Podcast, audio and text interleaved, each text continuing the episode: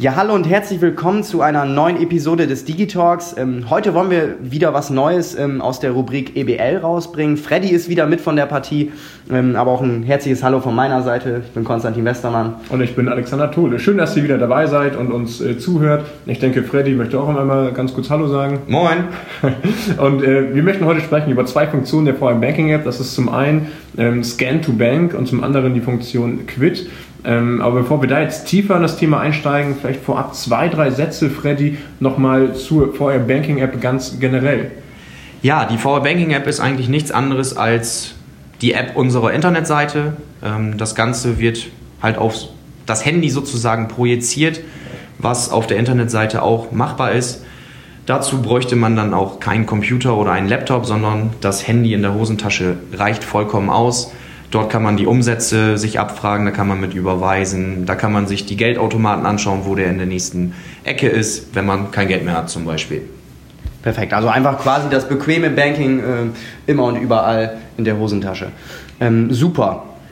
Dann lass uns doch einfach mal auf die erste Funktion eingehen. Und zwar haben wir ja gesagt, ähm, Scan to Bank ist eine davon. Vielleicht kannst du da auch ein, zwei Sätze ähm, zu sagen, Freddy. Äh, ja, Scan to Bank ist eigentlich eine Erleichterung für die Überweisung.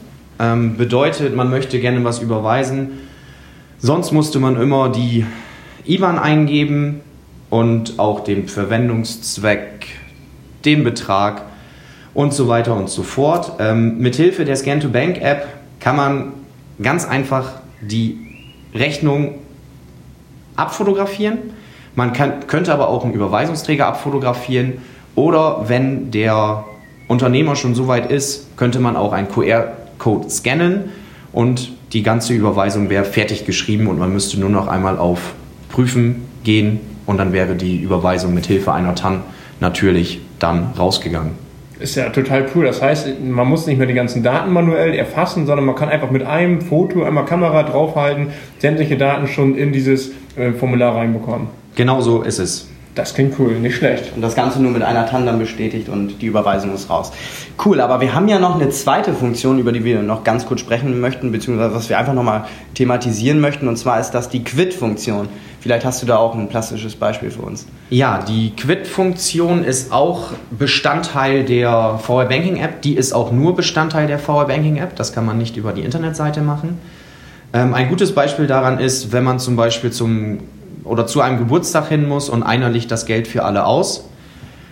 Viele Leute haben dann eventuell kein Geld dabei und man muss hinter den Leuten hinterherlaufen, dass man das Geld zurückbekommt. Ähm, wenn allerdings alle Kollegen sich bei Quid angemeldet haben, ähm, kann man sich sehr, sehr leicht Geld hin und her schieben.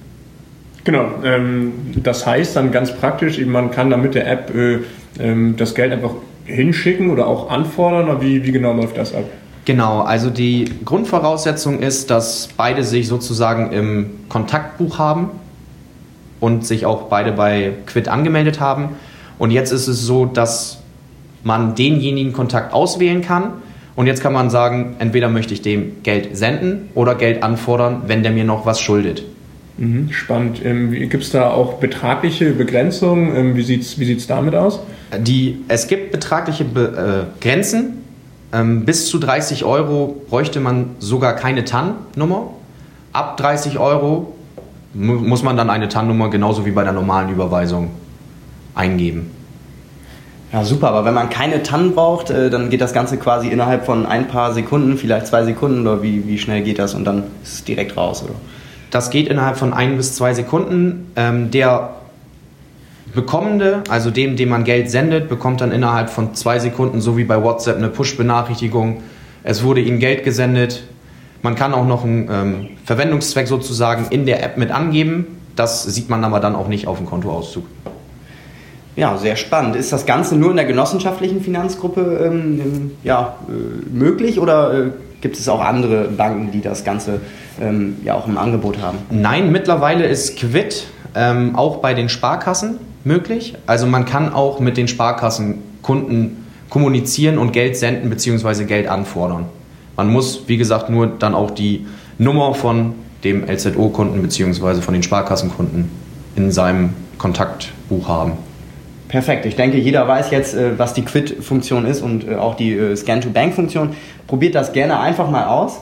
Ähm, genau, also wir haben jetzt zwei Möglichkeiten kennengelernt, wie das Überweisen noch viel einfacher, schneller und bequemer funktioniert. Ganz einfach mit dem Smartphone. Ähm, wie gesagt, Konstantin hat es eben schon gesagt, aber probiert es aus. Ähm, einfach ausprobieren und äh, wenn ihr Fragen habt, sprecht euren Berater äh, bei, bei der Bank an äh, oder auch natürlich den Freddy Lüking, der da auch immer mit Rat und Tat zur Seite steht. Genau. Das wichtigste Rüstzeug ist hier natürlich die VR Banking App. Also wenn ihr sie noch nicht habt, installiert sie euch gerne oder sprecht uns äh, an, wenn ihr da Hilfe benötigt. Aber ähm, ja, probiert es einfach aus.